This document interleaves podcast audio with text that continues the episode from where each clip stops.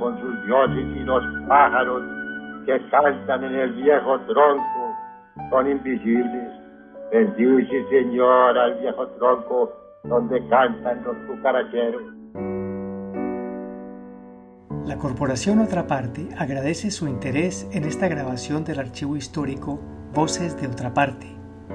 El presente audio fue remasterizado y publicado gracias al apoyo de la Caja de Compensación Familiar de Antioquia, Confama, y reproduce uno de los encuentros de nuestra actividad Literatura en otra parte.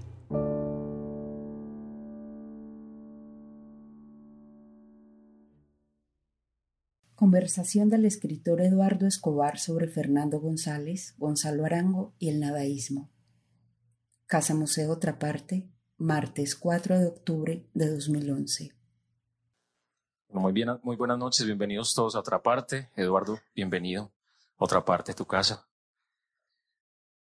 Eduardo Escobar, de Envigado 1943, es poeta, periodista y escritor, cofundador del movimiento literario nadaísta en 1958 con, con Gonzalo Arango, Otamario Arbeláez, Amílcar Osorio y Alberto Escobar Ángel, entre otros. Realizó sus estudios en el Seminario de Misiones de Yarumal. De sí mismo ha dicho, no solo de poesía vive el hombre y menos en Colombia, traficando con libros narcóticos. Para sacudir la inopia, como tantos otros antiguos y modernos poetas o simples mortales, recurrí a mil oficios ramplones y actividades prosaicas. Fui auxiliar de contabilidad en, un, en una pesadilla, patinador de banco todo un junio, mensajero sin bicicleta en una oficina de bienes raíces mientras leí teoría del desarraigo. Fabriqué bolsas de polietileno, joyeros de cartón y terciopelo. Fui almacenista, leí a Joyce en una bodega.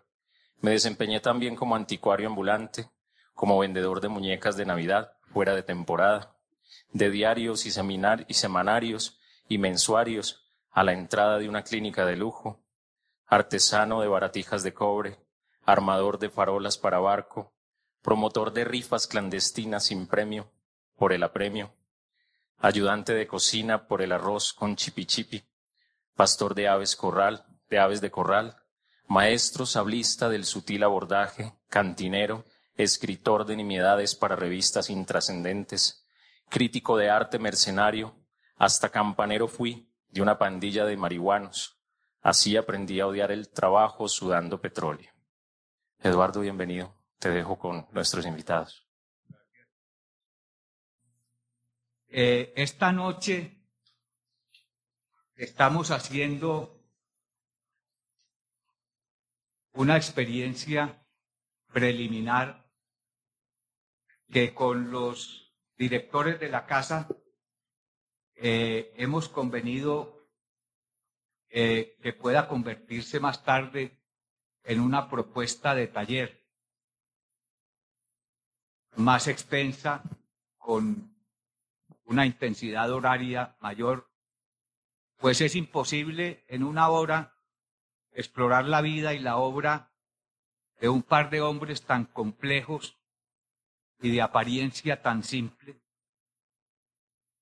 Y sobre todo porque creo que está por establecer por desentrañar el método implícito en los libros de Fernando González y en la experiencia de su vida. Un hombre que he leído durante mucho tiempo y que mis amigos nadaístas me han reprochado mi afición a este caballero. Se llama George Ivanovich Gurdjieff es una especie de, fue una especie de brujo que llegó a Europa en los años gloriosos de los Picasso y de los Diaghilev con un método para despertar. Su teoría dice que los hombres estamos dormidos y que es posible que nos volvamos unos seres conscientes y, vivos. De alguna manera, creo que Fernando González indirectamente debe tener alguna influencia de este señor, sino de una manera directa, eh, teniendo contacto con las vidas de ciertos discípulos suyos de este cristianismo pitagórico que Gurdjieff divulgaba en sus comunidades. Estoy casi seguro que he sospechado en los libros del maestro González que algunos discípulos del mago y coreógrafo ruso vivieron en Marsella cuando él fue cónsul allí.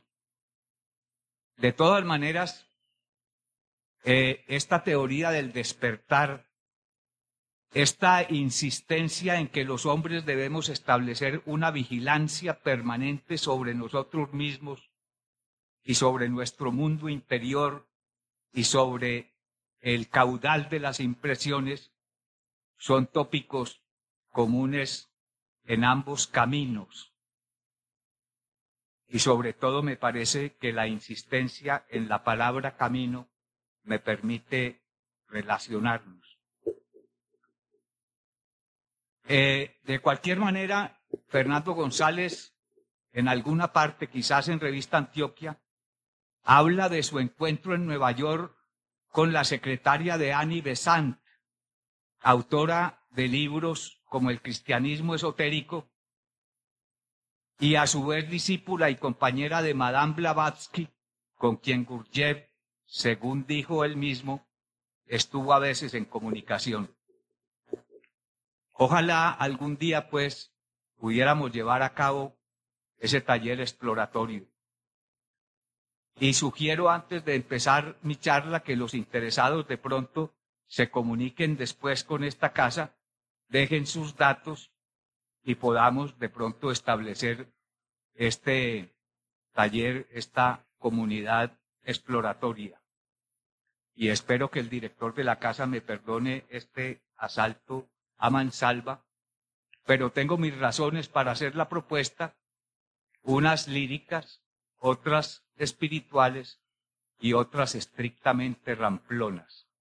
Cuando, como dije hoy en mi nota del tiempo, me comprometí a venir esta noche aquí, sentí un gran terror por varias razones.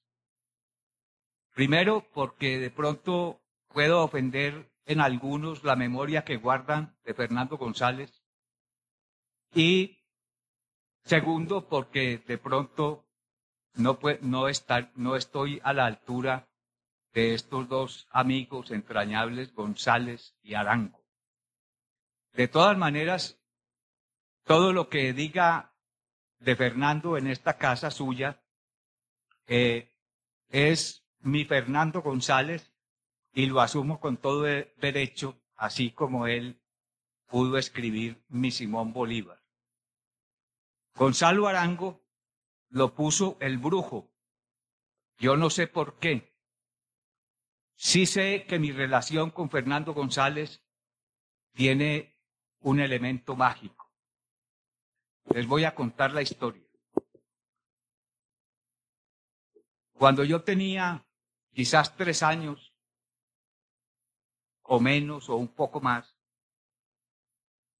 vivía en una casita en Envigado, muy cerca de donde hoy queda el ley yendo hacia la plaza de mercado y dormía en un cuarto, en un jergoncito, al lado de la cama enorme y negra de mi abuela, que chirriaba por los cuatro costados y que además estaba llena de camándulas y de medallas colgadas en las barandas. Me acuerdo que era una visión patética ver la desvestida de mi abuela en las sombras, toda huesos, apenas un esqueletico cubierto con una piel amarillenta y vestida con una combinación que se llamaba de tela azul clara. Una noche, y esto es cierto, y juro que no miento, al amanecer yo sentí que una, que alguien me silbó en el oído levemente y dijo mi nombre, Eduardo. Eduardo, en voz muy tenue. Yo quedé paralizado.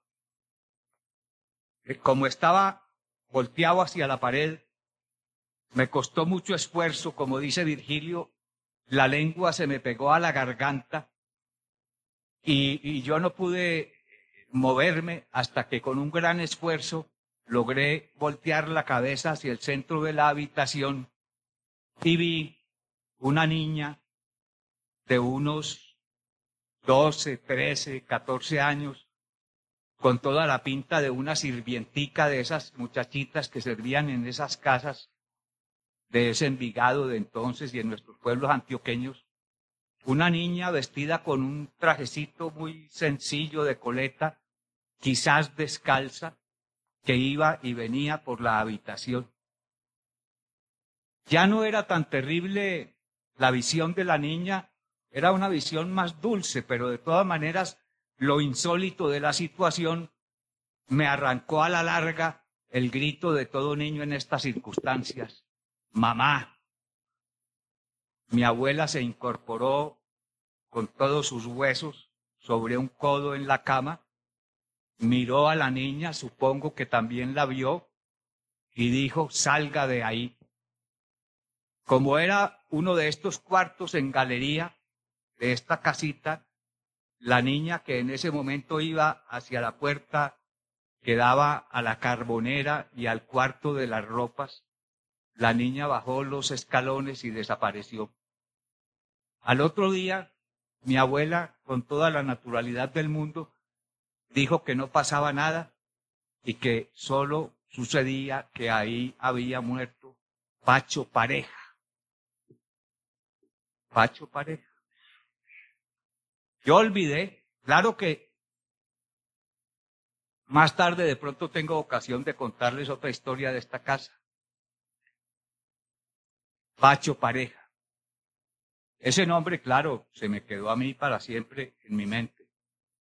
Y luego, cuando ya empecé a crecer y me empecé a juntar con los nadaístas, que me prestaban libros terribles para mi padre, como Yo acuso, de Emil Solá, como Las mentiras convencionales de nuestra civilización de Max Nordau, como eh, Ciencia y Religión de Bertrand, de Bertrand Russell, los primeros libros que me prestó el depravado de Amílcar Osorio, eh, mi padre, muy preocupado con mis lecturas, una vez me dijo que por qué no acudía a don Miguel, el marido de doña Berta, que tenía una biblioteca, que él tenía libros apropiados para mí.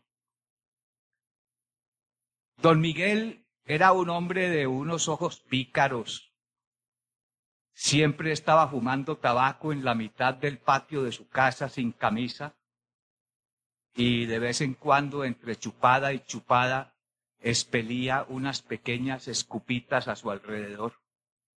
Mi madre lo detestaba porque decía que don Miguel en los almuerzos de la familia trataba de buscar a las señoras con el pie por debajo de la mesa.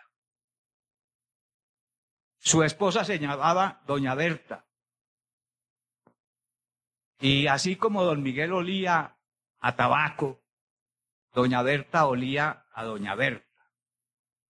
Era un olor que en mi infancia me, me producía una repugnancia espantosa. Eh, ella se usaba esas medias de, de nylon antes de que hubieran los ligueros, supongo, agarradas arriba de la rodilla con unos nudos. Y de esas profundidades de las piernas de doña Berta surgían unos olores que a mí me, molestaban de niño. Pero eh, fui, de todas maneras, a ver don Miguel si me podía ayudar, enviado por mi padre, a buscar unos libros adecuados. Él tenía una vitrina por ahí en un cuarto de su casa y me dijo que bien pudiera buscar el libro que me interesara. Y después de pasar media tarde en la biblioteca de don Miguel buscando un libro que me interesara, pues ya iniciado en las lecturas modernas, me pareció que todos los libros eran deleznables y sin ningún interés para mí. Ya me iba a ir cuando en la tabla de abajo de la biblioteca, de la mínima biblioteca de don Miguel, vi un librito que se llamaba El remordimiento. Era un librito con todo el aspecto de este librito, exactamente parecido a este en el formato, más o menos la misma cantidad de páginas, etcétera. Y me ahora hablaba con Gustavo de cómo las cosas nos llaman.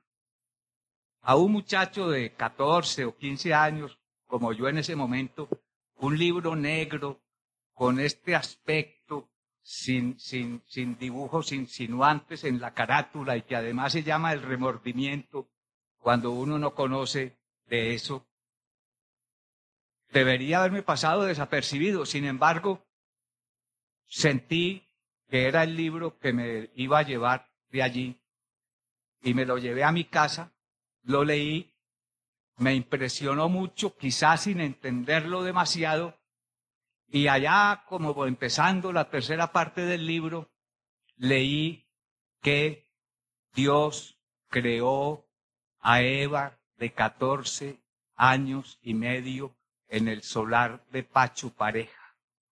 Esto para mí fue totalmente sorprendente y sigue siendo sorprendente, aunque ya no creo en nada, creo que, que no creo en nada por recalcitrante, porque ante esta experiencia uno sí debía, no sé, eh, creer por lo menos en que Dios creó a Eva de 14 años y medio en el solar de Pacho Pareja. Ya entonces los nadaístas, un día, algún domingo, nos dijeron, alguien nos dijo que el maestro Fernando González quería conocernos. El autor del libro que dice que Dios creó a Eva de 14. Gonzalo Yavi escribió en alguna parte que nosotros creíamos que un escritor tan famoso, etcétera, debía estar muerto. Aquí tengo una nota que es, creo que queda bien aquí. Algunos aficionados a Fernando González, piensan que los nadaístas nos hemos apropiado de la figura del maestro y que incluso la hemos irrespetado. Pero creo, como dije al principio, que es nuestro Fernando González, este es mi Fernando González. Así como hay, cada uno tiene su Gonzalo Arango. Hace días con nuestro poeta Jaime Jaramillo Escobar fuimos a ver una estatua, un, busto, una cabeza que estaban haciendo de, de Gonzalo Arango para poner en un parque de Andes y nos llevaron a un taller de fundición por ahí en Robledo. Y me acuerdo que con Jaime hablamos de que era espantosa la cabeza, pero resolvimos que, hombre, que ese es, era el Gonzalo Arango de, ese joven escultor y que pues cada cual tenía su derecho a interpretarlo como, pareciera. Eh, de cierta manera, pues después de esta experiencia de Fernando González, creo que yo tengo derecho a amar a este señor a mi manera y acercarme a él del modo como mejor puedo. Muchos años después, hasta hace muy poco, Gustavo, el director de esta casa, a quien le había contado esta historia, me mandó una foto de Pacho Pareja. Una foto, un personaje espantoso, fiero, con una cara totalmente de fiera, que me hizo pensar que Fernando González quizás merecía mejores amigos. Pero los abogados, por razón de su oficio, están condenados a relacionarse con lo más regularcito de la sociedad. Y parece que Fernando, pues, tenía alguna relación con este señor desde su oficio de abogado. Ustedes saben las anécdotas de Fernando González como abogado, pues son numerosísimas, pero yo me acordé esta tarde, pues, la de la de aquella familia, el señor, aquel señor que le dejó su, su fortuna al niño Jesús de Praga y a las ánimas del purgatorio, y ante la, la protesta de su familia, Gonzalo, eh, Fernando como juez, eh, dictaminó que la fortuna debía pasar a la familia porque el niño Jesús de Praga era menor de edad y, y, las ánimas del purgatorio carecían de personería jurídica. Eh, entonces, pero hay muchas más llenas de, ingenio.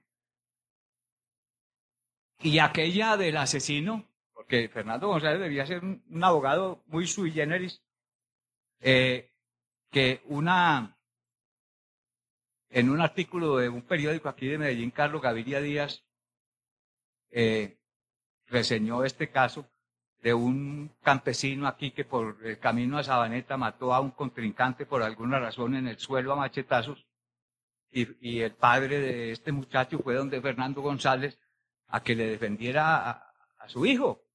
Y Fernando González lo visitó en la cárcel y le recomendó una cosa muy sencilla, que pagara su pena. Si, era culpable, que lo mejor que podía hacer con su alma era pagarle a la sociedad y a sí mismo el error que había cometido de matar a machete a un hombre en el suelo. A los interesados en tesoros les voy a contar. En la casa esa de Pacho Pareja, donde fui en estos días y hay un puesto de lotería y me gasté un jurgo de plata en lotería porque yo dije que, es, que yo me tenía que ganar la lotería si la compraba ahí porque ahora es una especie de, centrico comercial mínimo, eh, porque en esa casa donde me espantó Eva, eh, en el solar había un papayo a la entrada del solar y un naranjo o un limón al fondo del solar. Y a mí me gustaba ir por las tardes, quitar la aldaba, estas aldabas viejas que tenían un gancho, eh, me gustaba quitar la aldaba, sentarme en el solar y ver una luz que salía del papayo y volaba al naranjo. Repetidamente. No, no más. De todas maneras, creo que en esa casa hay un entierro y si no hay un entierro, pues mejor. Yo lo que digo es, entonces, que con Fernando González algo nos unía, fuera de estas cosas mágicas, nos unía la sangre. Él es Ochoa, mi padre era Escobar Ochoa. La sombra de la tierra. Bueno, García Márquez y Nabokov lo dijo antes, dice que la vida no es la que uno vivió, sino de la, aquella de la que uno se acuerda para contarla. Yo tengo la idea de que cuando yo era niño y me sentaban en la casa de los teléfonos, donde vivía mi abuela y mi bisabuela, doña Rafaela, donde hoy es exactamente ley, yo creo que cuando me sentaban ahí a los niños en esa época nos bañaban y nos ponían en las ventanas a que nos diera el rayito de sol de, de para acabarnos de secar. Y siempre me parece que viendo las revistas, sobre todo las de, las de la revista Antioquia, donde se ve Fernando tan buen mozo, con su cabezota y su vestido, yo creo que yo veía pasar a veces por la acera a este caballero. Él eh, en la revista Antioquia en alguna parte se acuerda de mi abuela, doña Rafaela Izaza, y tiene una mención muy bella a mi abuelo. Mi abuelo le decían el mocho porque le faltaban unos deditos y, era corista de Envigado, de la iglesia. Y eh, él cuenta en la revista Antioquia que al, al, mocho lo habían echado del coro de Envigado por algún, por algún chisme entre organistas y coristas. Él no dice cuál era. Eh, pero dice Fernando González que es una lástima que han echado a mi abuelo, don Eduardo, porque decía que en, en Envigado no había Semana Santa posible sin los berridos del Mocho Escobar. Bueno, él pensaba que mi abuelo no cantaba, sino que berriaba. Pero al mismo tiempo, yo nunca oí cantar a mi abuelo, pero al mismo tiempo, cuando lo conocí, me preguntó por mi tío si yo era pariente del padre Escobar y me dijo que el padre Escobar cantaba muy bonito. Al padre Escobar sí lo oí cantar muchas veces y no cantaba, mugía. Pero bueno, eh, de la primera vez que lo conocí, me amenazó Fernando González con mostrarme un cuadro que le habría hecho un pariente común de los dos y que tenía en la casita. Yo ahora no la ubico bien, creo que es donde está el café, una casita donde se guardaban las herramientas y las cosas que sobraban en la casa. Además es muy extraño que después de la muerte de Fernando González, su hijo Fernando a veces me invitaba a almorzar aquí y me decía, y almorzábamos ahí con doña Margarita, los tres juntos muchas veces, y me decía que Fernando González se acordaba siempre de mí a la hora del almuerzo. No sé por qué, eh, tal vez tendría yo un aspecto muy desnutrido en esos comienzos del nadaísmo, o, se me, y en realidad, pues como, mi, como muchas veces eh, era arrojado de mi casa paterna, pues pasaba muchos trabajos por ahí. El hecho es que dice que eh, Fernando se acordaba de mí cuando iba a almorzar.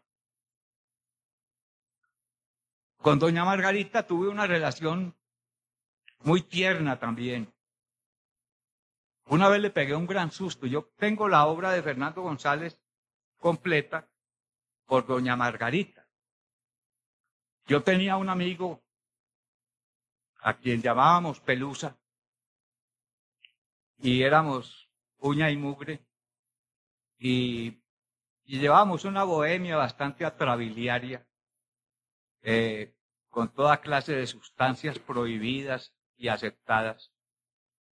Y algún día en Envigado estábamos en una de esas embriagueces inmundas y se nos ocurrió visitar a doña Margarita, lo cual fue totalmente un, un exabrupto. Y desde que entramos por allá hacia la casa, vimos que doña Margarita, que estaba solita aquí, pues abrió los ojos y pensó que, bueno, lo peor. Yo alcancé a decirle con mi lengua pesada que yo me llamaba Eduardo Escobar y entonces nos invitó a tomarnos un chocolatico ahí y me dijo que me iba a hacer un regalo. Y me regaló todos los libros de Fernando González y la colección completa de la revista Antioquia. Un tesoro. A pesar de la embriaguez, logré estar con esos libros toda la tarde sin votar ni uno solo. Creo que dormí inclusive un rato por ahí en el parque los periodistas y llegué con mis libros completos a la casa. Siempre he pensado, he tratado de imaginar la relación que mantendría doña Margarita con el maestro. Doña Margarita no tenía una cara feliz, tenía algo de sufrimiento en su cara, como mi madre. Eh, en mi madre es comprensible, porque con un hijo como yo, mi madre tenía que tener ese rostro sufrido. Pero, pero revisando la historia de los hijos de Fernando y doña Margarita, pues uno ve que, que, que, que fueron todos unas personas normales y exitosas. De manera que no me queda más remedio que suponer que el sufrimiento de doña Margarita venía de nuestro maestro. Claro que para él no debió ser fácil la cosa. Esta es una anécdota quizás familiar, pero para los que hemos tratado de entender cómo debía ser inclusive el amor de nuestros abuelos y nuestros padres, no debía ser fácil. Cuando las mujeres prácticamente eran para tener hijos y no más. Eh, doña Margarita, no sé si nos contaba a nosotros o, le, o me lo contó por vía de Rosa Girasol o Posy Smith, que era muy amiga de ella, eh, que en la noche de bodas, doña Margarita se, se armó con unas tijeras para impedirle a Fernando el acercamiento. Parece que Fernando tuvo que desplegar todas sus cualidades de abogado para convencerla de que él tenía sus derechos de boda. Y parece que eh, eh, la discusión y el convencimiento de doña Margarita duró largo tiempo. De todas maneras, eso le debió pasar a nuestras abuelas, a nuestras madres, etc. De todas maneras, nunca fue fácil para las mujeres ser esposas de los escritores. debe ser muy difícil vivir con un hombre que se juega todo a una vocación. Yo creo que las mujeres no pueden entender eso de que un hombre descuide sus cosas económicas por dedicarse a fabricar libros. Yo tengo bastante experiencia en eso, varios matrimonios enredados. Y no las culpo, porque de todas maneras las mujeres, más que la posteridad y más que el futuro y la gloria, pues están pendientes del, futuro de sus hijos y ellas lo que aman es su casa, su hogar, su nido. En cambio, los hombres eh, a veces olvidamos el nido, el hogar y los hijos por los sueños y las ilusiones. Cuando poco después de la muerte del maestro, doña Margarita, en una visita nos preguntó con unos amigos, Malden Restrepo y otros amigos que vinimos a verla, que un editor había venido a decirle que querían editar la obra de Fernando González y nos preguntó cuál libro creíamos nosotros que debía ella editar primero. Yo le dije que el remordimiento. Ustedes recuerdan la historia del remordimiento. Es quizás el libro más bello de Fernando González y cuenta la historia que tuvo él amorosa con esta muchacha llamada Mademoiselle Tony, que contrató por el periódico para que cuidara a sus hijos, Fernando y Simón. Y resultó en un romance muy singular. A mí me parece conmovedor. Al fin, eh, el remordimiento lo escribió ya por aquí, y el remordimiento es el remordimiento de no haberse acostado con la Tony, porque él en vez de hacer lo propio, que solemos hacer los hombres con las mujeres, la llevaba a un hotelito y le decía que, que se cuidara de los hombres, le ayudaba a rezar el rosario y una vez le robó los calzoncitos y se los llevó a la Virgen y le dijo, aquí te dejo estos calzoncitos, en cambio dame conocimiento. Esa es la historia del remordimiento. Y doña Margarita puso una cara no sé si brava o triste, y dijo que ese libro era muy malo y que además era todo mentira. Pues ante eso, doña Margarita, yo era muy joven, doña Margarita era, podía ser mi, mi madre o mi abuela, yo no dije nada, pero unos meses después volví a visitarla y entonces me hizo sentar ahí en el, en el corredor entró a la casa y me dijo que estaba haciendo un álbum con los recuerdos de Fernando González. Ya quizás se había curado su pena y trajo el álbum y en la primera página, yo no sé si ese álbum se conservará, en la primera página había pegado el papelito que le puso la tonía en la levantadora a su patrón, el cónsul. Yo te amo, decía el papelito. Pero, bueno, otras anécdotas de la intimidad. Tal vez me la contó doña Margarita también. De lo difícil que es vivir con, un escritor. Fernando en un momento dado de su vida resolvió que iba para Argentina porque aquí no había eh, futuro para un escritor y que quería irse a Argentina a publicar sus libros. No había dinero. Doña Margarita, que como ustedes, todos ustedes saben, era hija de don Carlos R. Restrepo, presidente de la República, tenía unas joyitas, no debían ser muchas. Y Fernando dijo que, que había que vender las joyas. Ella trató de defender sus joyitas, ya dijimos, como una buena mujer. Pero Fernando parece que entonces le dio cáncer y se acostó en una cama y se iba a morir de cáncer hasta que la familia resolvió que lo mejor era entregarle las joyas para que se curara.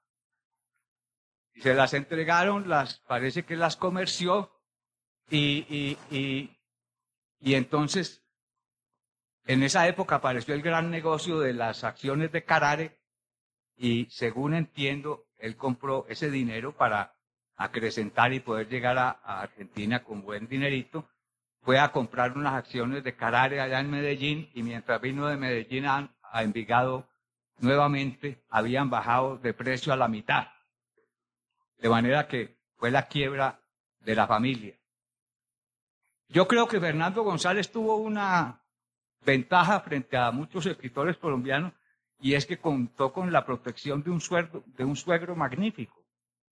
Don Carlos R. Estrepo lo mantuvo siempre en, bien colocadito como cónsul mucho tiempo. Y, y al mismo tiempo, en esa época, eh, en un país tal vez más civilizado, eh, a los escritores disidentes no se los condenaba, sino que cuando tenían cierta notoriedad se les mandaba al exterior con un puesto. Y entonces, por ejemplo, hoy, me di cuenta que, que, Fernando González, después de haber despotricado de Olaya Herrera y de llamarlo bobo y grande, terminó siendo funcionario de, de Olaya Herrera en el exterior. Pero ahí volvemos a la pobre doña Margarita, ¿por qué sufría tanto? Hombre, porque se tiraba los puestos. Lo mandaban a, Marsella y entonces allá se ponía a escribir eh, críticas de Mussolini y obviamente se acababa el consulado. Entonces lo mandaban a Bilbao y entonces allá llegó un periodista una vez a decirle que, que, a preguntarle al cónsul colombiano por qué unos indígenas aquí del Carare se habían comido unos capuchinos y Fernando González, en vez de, hablar como el cónsul, eh, sacó el humorista terrible que era a veces y dijo que aquí no comíamos capuchinos porque eran muy duros, que, que, aquí comíamos niños hasta de dos años porque, porque y que además el capuchino sabía sandalia vieja. Bueno, Obviamente se acabó el consulado en Bilbao, porque eso no es la función de un, de un, de un cónsul.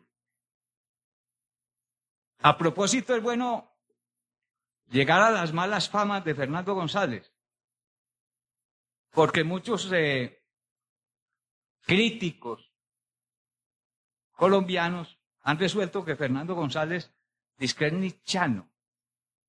Hombre, seguramente leyó a Nietzsche, pero don Nichano prácticamente, pues no, yo lo veo muy alejado de eso. Eh, eh, que porque a veces alabó a Mussolini, es fascista, o que porque escribió sobre Juan Vicente Gómez.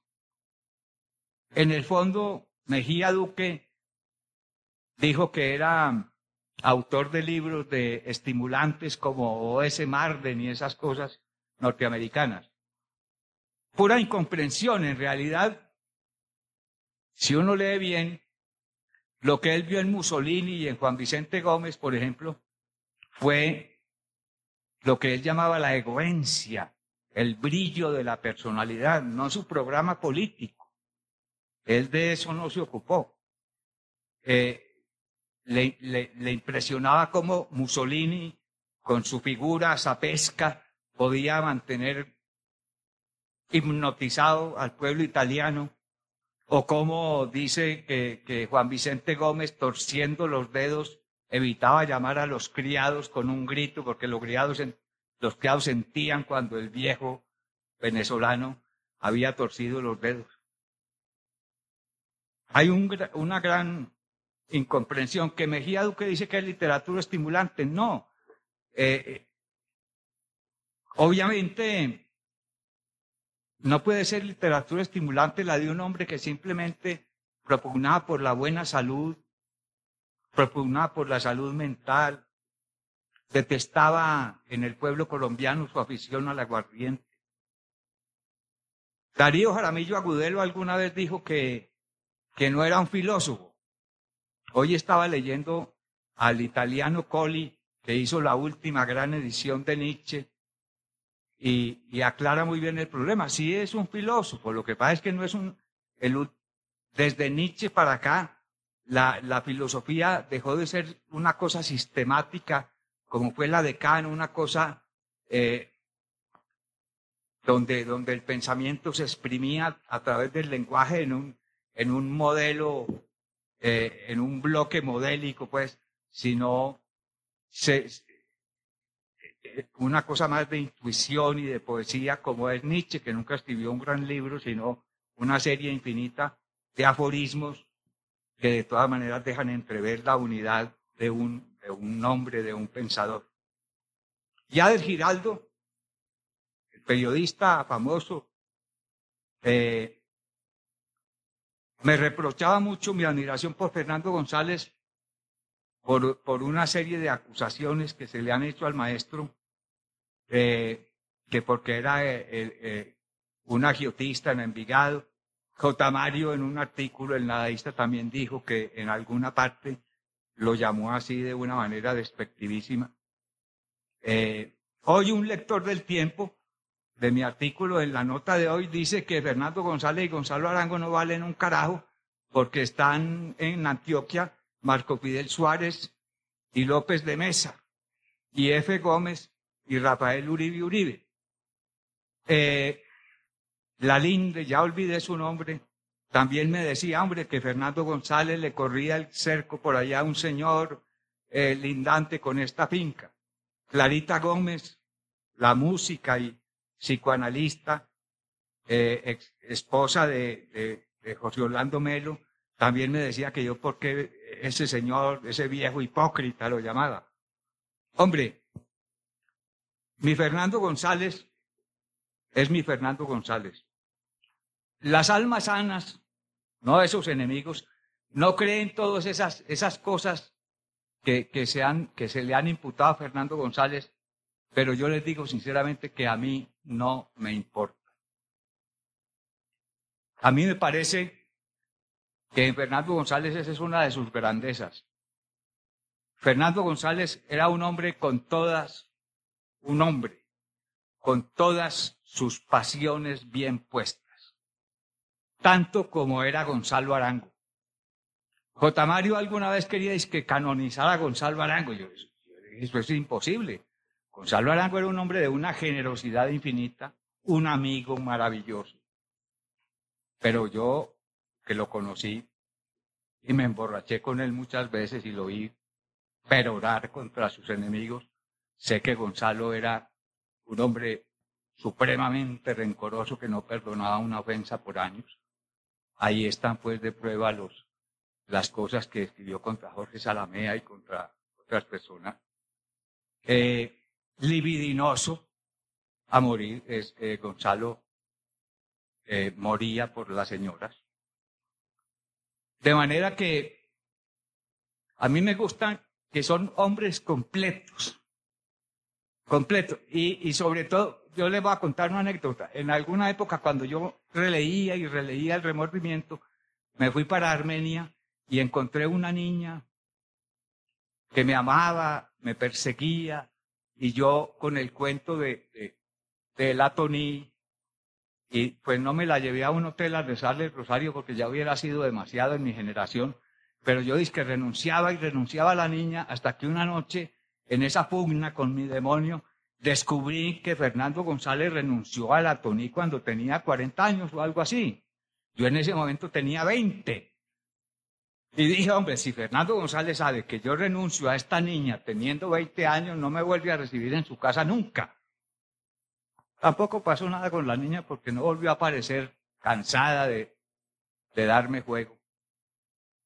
Pero digo que me gustan Gonzalo y Fernando como eran generosos, inteligentes, simpáticos, libidinosos, religiosos. Gonzalito hablaba de desprendimiento todo el día, pero, pero la lotería la compraba religiosamente. Fernando, tanto Fernando como Gonzalo eran cristianos, crísticos, sobre todo al fin. Ahora estaba leyendo un libro que escribía eh, con, cosas primerizas de Gonzalo. Gonzalo ya hablaba de un humanismo cristiano. el nadaísmo no fue sino un rodeo que dio Gonzalo para, para, para revelar su mensaje último. Pero su cristianismo era un cristianismo crítico. No ese cristianismo blandengue que desprecia la materia. A Fernando González le gustaban las fincas. Yo aprendí de él ese juego, de comprar fincas. Es buenísimo porque se arma uno unos paseos buenísimos. Eh, eh, uno dice que va a comprar una finca y lo llevan a caballo por allá y le dan sancocho, le sirven aguardiente. Y Fernando González dijo en algún libro que su profesión era comprar fincas. Comprar fincas es de los programas más deliciosos que hay. Él le gustaban las fincas, le gustaban el dinero, la salud, la egoencia y las muchachas. Dijo muchas veces que las muchachas guardaban el secreto de la divinidad. Le gustaba la política. Aquí en esta, en esta, en este libro hay una carta que podríamos leer cuando con Gonzalo la leíamos mucho este libro es muy bello para mí porque es el, las cartas están aisladas, pero era el, el, de Gonzalo. Yo tengo el mío. Este me lo regaló Angelita después de muerto Gonzalo y está subrayado por Gonzalito. Por ejemplo, subrayó esto que le gustaba repetir. Entiendo por amigos aquellos con quienes no tenemos negocios sino secretos. Pero oigan esta carta. Recibí, después de que de Fernando se lanzó a la política y perdió. Aquí vuelve a aparecer doña, doña Margarita, muy bella. Recibí, querido Estanislao, el 27 de mayo de 1935, recibí el escudo de Laureano que me mandaste y no lo comento porque me derrotaron. No iré al Congreso colombiano. Obtuve dos votos en Puerto Berrío, uno en Amalfi y dos en Yarumal. 14 en Medellín, que son de los candidatos y sus familiares. Ninguno en Envigado y ninguno en Itagüí, en cuyos linderos. Pero lo más grave es que don Benjamín no quiso votar. Mi reacción ha sido fuerte. Reniego del jefe y no intervendré en política. Aquí no hay jefes, no hay sino hijos de don Alejandro que a cada paso que dan son más hijos de don Alejandro. Tengo mucha vergüenza. Yo di cinco pesos para la propaganda. Voté e hice votar a mi padre. Los cinco pesos es lo peor, pues Margarita comenta y comenta así. Yo te lo dije, yo te lo dije que con esos cinco pesos compraba cien votos.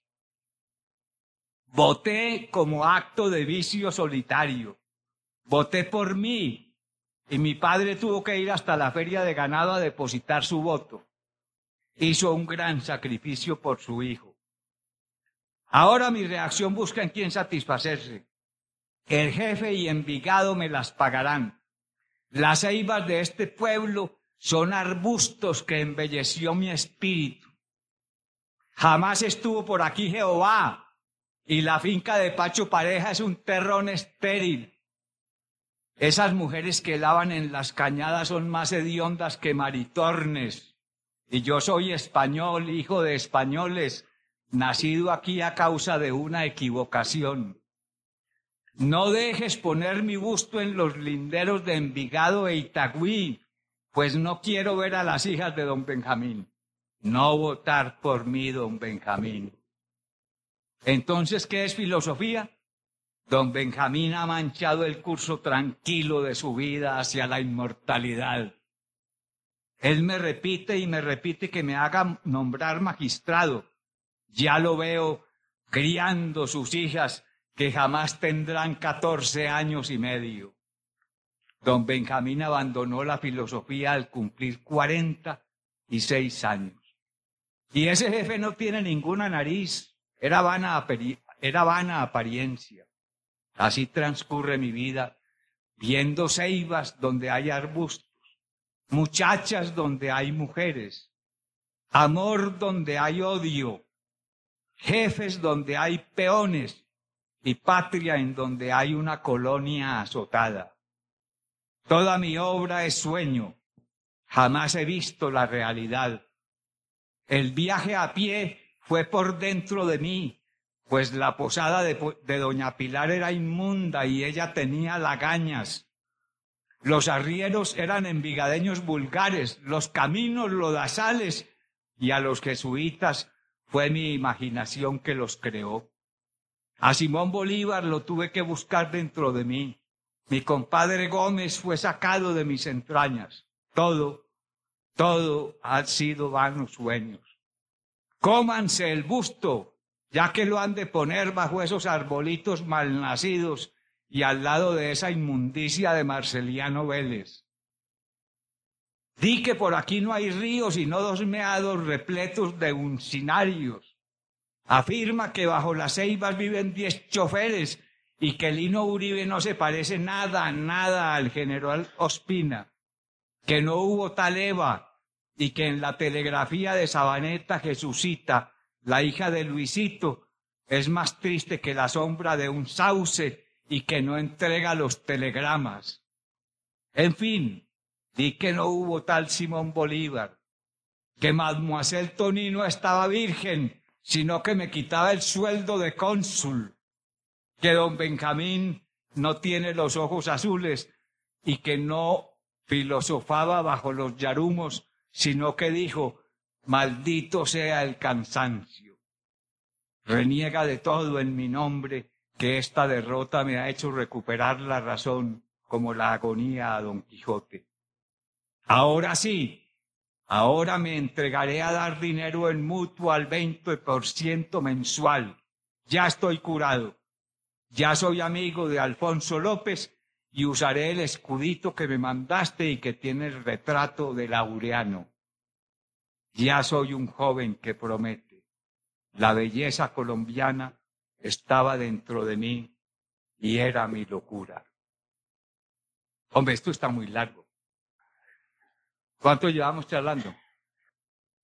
Yo creo que el resto lo dejamos para, para, el, para, el, seminario, al taller.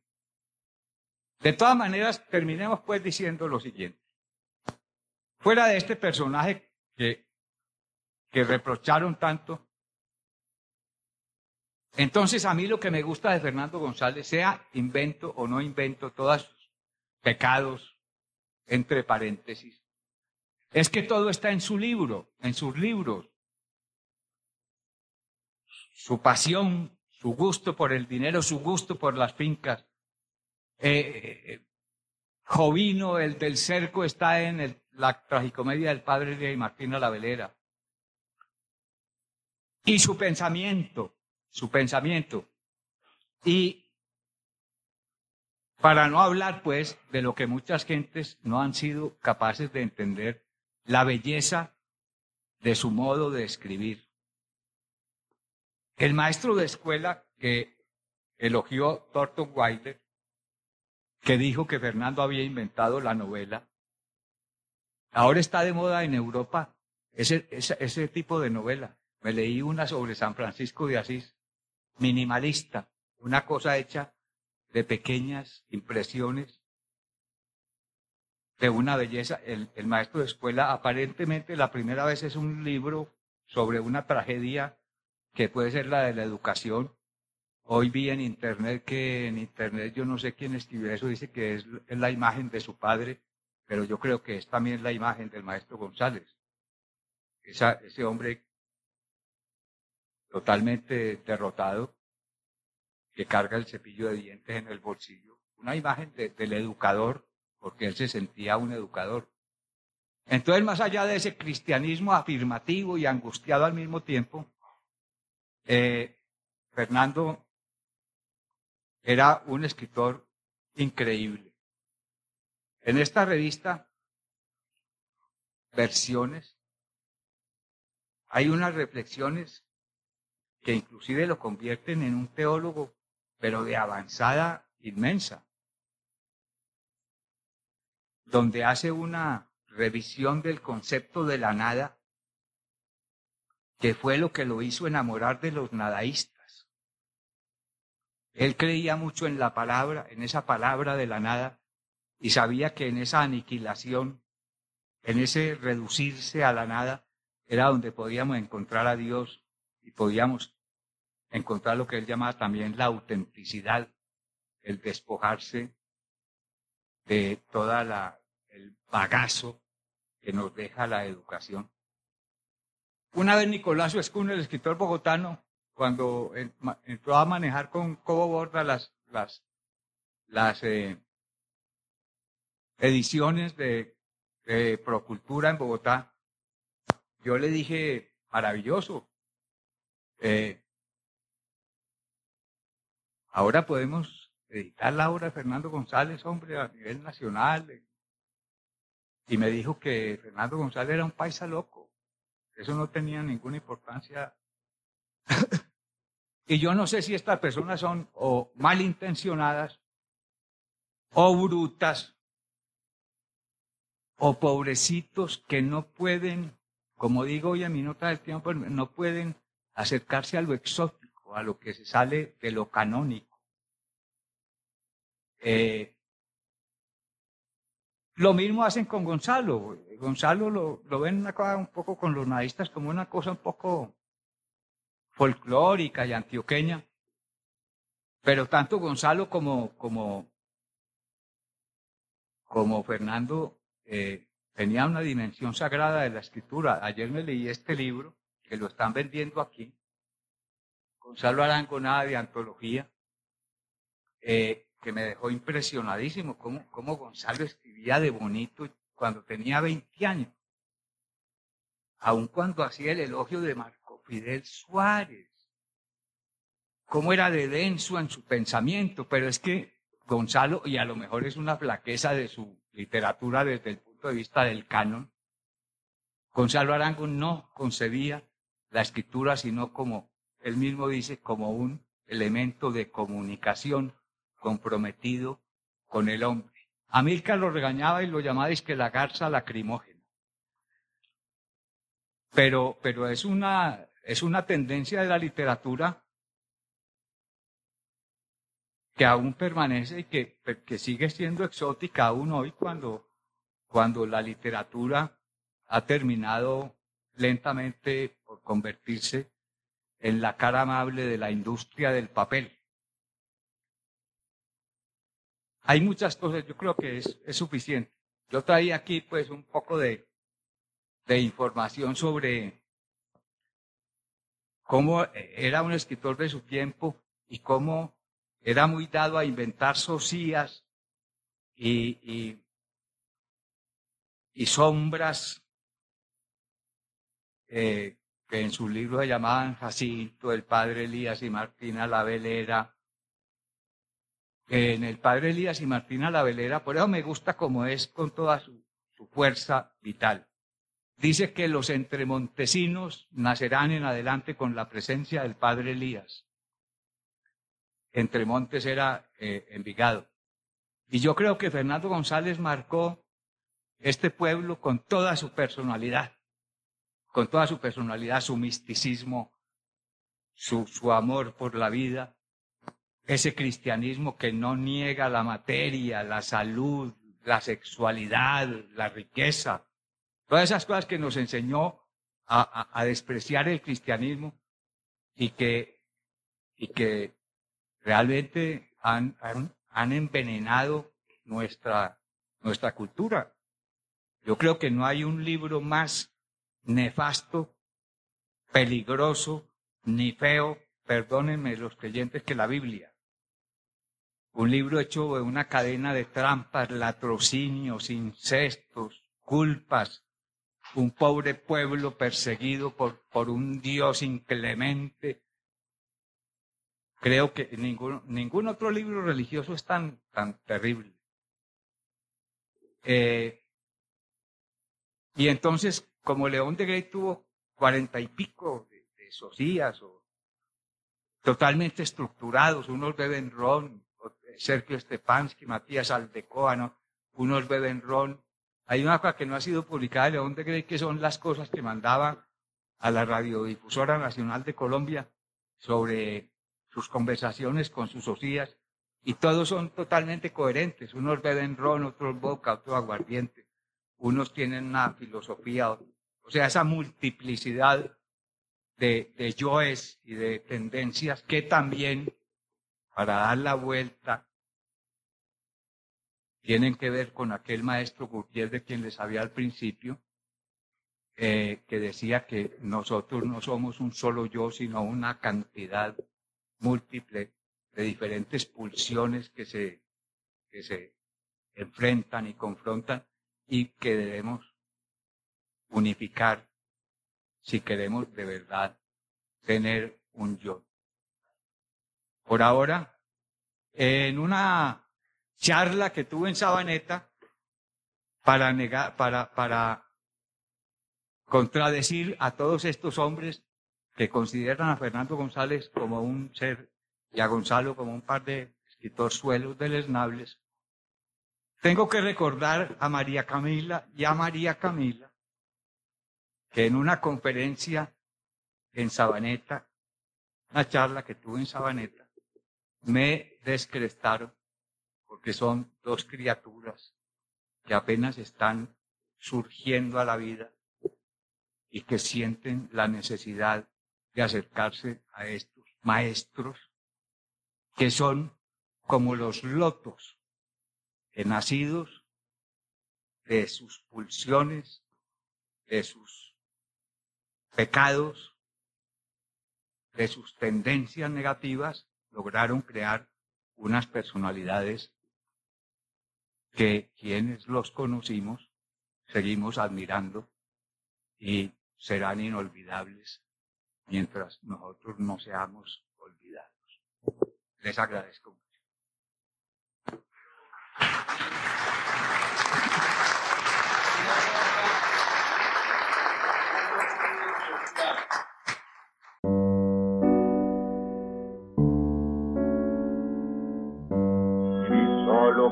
dioses y los pájaros que cantan en el viejo tronco son invisibles. Bendice, Señor, al viejo tronco donde cantan los cucaracheros. La Corporación Otra Parte agradece su interés en esta grabación del archivo histórico Voces de Otra Parte. El presente audio fue remasterizado y publicado gracias al apoyo de la Caja de Compensación Familiar de Antioquia, Confama, y reproduce uno de los encuentros de nuestra actividad Literatura en otra parte.